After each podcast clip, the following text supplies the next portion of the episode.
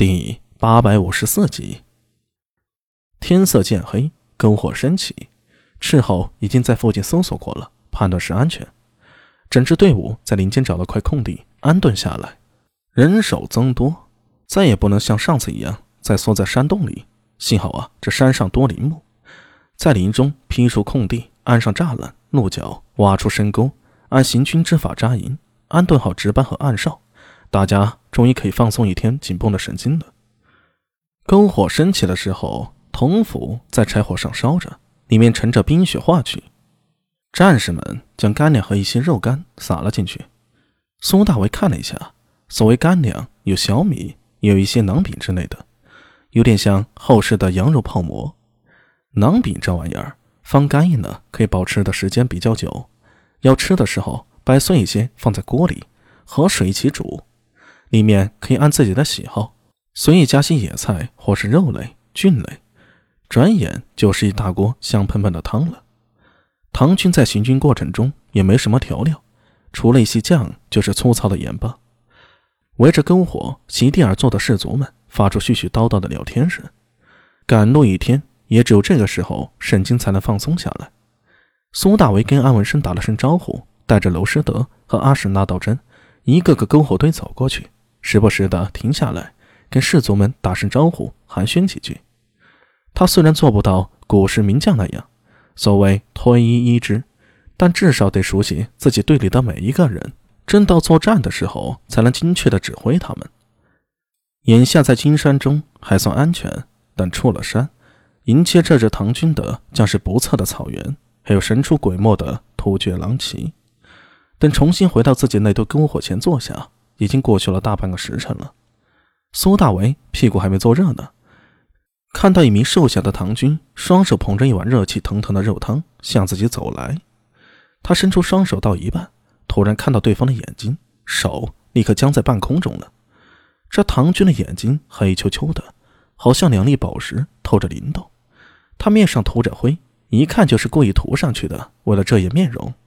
这，苏大为脸色大变。一把抓住对方的手腕，拿到身边，低声道：“小苏，你搞什么鬼啊？这小唐军不是聂苏，还能有谁呢？”“呃，阿兄，我想跟你一起吗。都到这里了，你总不会让我一个人回去吧？”聂苏有些心虚啊，嘴皮子微动，声音怯怯的：“哼，你倒是好本事啊，居然能混到我的队伍里来。我不是让你陪着道长留在大营里吗？”苏大伟目光一闪，眼锁定佝偻着腰、举止鬼祟的阿神那道真，一声怒喝：“道真，你给我过来！”龙师德的乐器音，你也虽不熟，自然不可能混进去，唯一的可能便是通过阿神那道真了。上前几步，一把揪住一脸尴尬的阿神那道真。苏大伟忍住怒意：“你好大的胆子，居然敢携带私人军队！你知道我们这次行动有多危险吗？”深入敌后，人皆敌国。任何一个不慎，这五百余人将会被淹没在突厥骑兵里，可能连浪花都接不起来。呃，知知道，知道你还敢如此？苏大伟眼睛里透出吓人的亮光，语气透着几分森然。道真，你真以为我不会罚你？阿兄，聂苏吓到了。他从未在苏大伟脸上看到过这样的神情，从一旁挽住苏大伟的胳膊，低声哀求道：“是我让道真阿兄帮我的，要怪就怪我，别怪道真阿兄。”你，苏大伟眼里差点冒出火来，他狠狠地瞪了一眼聂苏：“军中岂能儿戏？站一边去！”说着，甩开聂苏的胳膊。远处，娄师德和王孝杰、安文生等人。似已注意到这边的异常，频频张望。苏大为一伸手，胳膊勾住阿什那道真的脖颈，将他拖往营帐角落，同时向聂苏低声道：“你也过来。听着，我们这次是去敌后侦察，是随时可能作战的，不是儿戏，更不是游山玩水。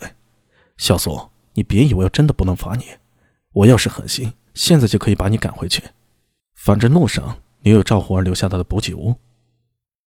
阿兄，聂苏小脸一白，显然被吓住了。苏大为看了他一眼，脸上闪过一丝懊恼。算了，现在我也不赶你了。但是有一点，你在军中，我便不会把你当做我妹妹，而是像对其他士族一样要求你，明白吗？明白。聂苏眼中一闪，透出喜色。一旁的阿什纳道真像小鸡啄米般的点头。至于你，道真，你别高兴的太早。小苏的事先不要说出去，但是万一有意外，其他人知道他的事儿了，那么你便是背锅的。呃啊！阿史那道真愣了一下，明白苏大伟的意思后，脸上飞扬的神色瞬时垮了下来。苏大伟用力的拍了拍他的肩膀，又朝聂苏瞪了一眼：“不许再有任何事瞒着我，你俩好自为之吧。”